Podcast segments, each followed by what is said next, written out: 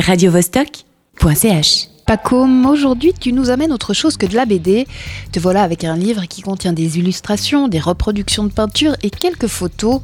C'est Black Medicine Book, paru chez Atrabile, un bouquin plutôt imposant par sa taille que signe un jeune voix, Helge Reumann. Oui, Helge Reumann, c'est un artiste plasticien. Il travaille un peu en trois dimensions, des objets et surtout des sortes de maquettes.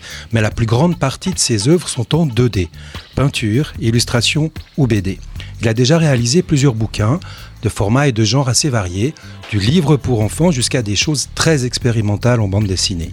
Le tout dans un univers très particulier, pas loin du cauchemar, avec des peuplades et des cités étranges et intrigantes. Moi, je suis fan.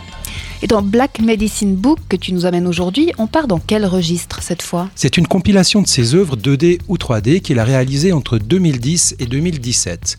On y trouve quelques photos d'objets ou d'installations, beaucoup d'illustrations, pleine page ou double page, des dessins au crayon de couleur et aussi des reproductions de tableaux. Pas une ligne de texte accolée au dessin. C'est donc un livre qui parle d'abord à notre œil. En le feuilletant, j'ai sous les yeux un monde très bizarre, complètement tordu même. L'esthétique euh, on est un peu surprenante pour commencer. Et les sujets des dessins, alors là, c'est carrément flippant. oui, on peut comme moi prendre beaucoup de plaisir à voir ce monde défiler devant nos yeux et créer quelques remous dans notre esprit. Mais on n'irait sûrement jamais y passer ses vacances. C'est assez peu accueillant et plutôt conflictuel. Cet univers a subi une catastrophe, c'est évident. En gros, voilà ce qui reste. Du côté de l'architecture, des maisons en ruine, des bunkers, des fortifications, des structures industrielles, une ou deux barres d'immeubles et miraculeusement quelques chalets suisses. Ouf pour le paysage, un monde très minéral, des montagnes nues, des rochers, peu de végétation, les ciels rougeois souvent d'incendies ou d'explosions dans le lointain. Et enfin, pour les survivants, les codes sociaux semblent très simples et assez rudes. Préparer un affrontement, se remettre d'un affrontement ou vivre un affrontement. Ok, donc pas de place à la gaudriole. Mais de quel affrontement on parle au juste? Qui se bat contre qui et pourquoi? Ah, pas facile à dire. Pourquoi se battre? J'en sais rien. Pour survivre, je suppose. À moi d'imaginer pire encore, par exemple, que les humains ne sachent plus ou ne veuillent plus faire autre chose que la guerre. Euh, qui combat qui, tu disais En fait, ce sont des sortes de bandes qui s'affrontent. Des drôles de bandes de personnages identiques les uns aux autres comme des clones, aux habits et aux visages semblables. Et d'une bande à l'autre, le look varie. Parfois, on voit des gaillards patibulaires à cheveux longs, barbe jusqu'au nombril et chemises de trappeurs. Ailleurs, on a affaire à des chauves glabres, avec des vestes en jeans, ou plus loin, à des femmes noiraudes, chemises blanches et jupes noires. Les plus bizarres, ce sont des allumés habillés façon Merlin l'enchanteur.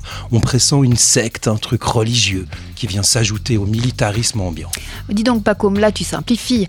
En feuilletant, on voit bien d'autres bons, hommes encore bien plus arbis, sortes de yétis velus, des silhouettes sans visage qui semblent en train de fondre et même des créatures nettement moins humanoïdes. Oui, oui, oui, t'as raison. Il y a aussi des mutants ou Dieu sait quoi, des créatures entre l'homme et, et autre chose. Et tout ce petit monde se dépatouille, mais surtout s'embrouille, dans un contexte technologique et guerrier assez particulier. Les accessoires et décors sont étonnants.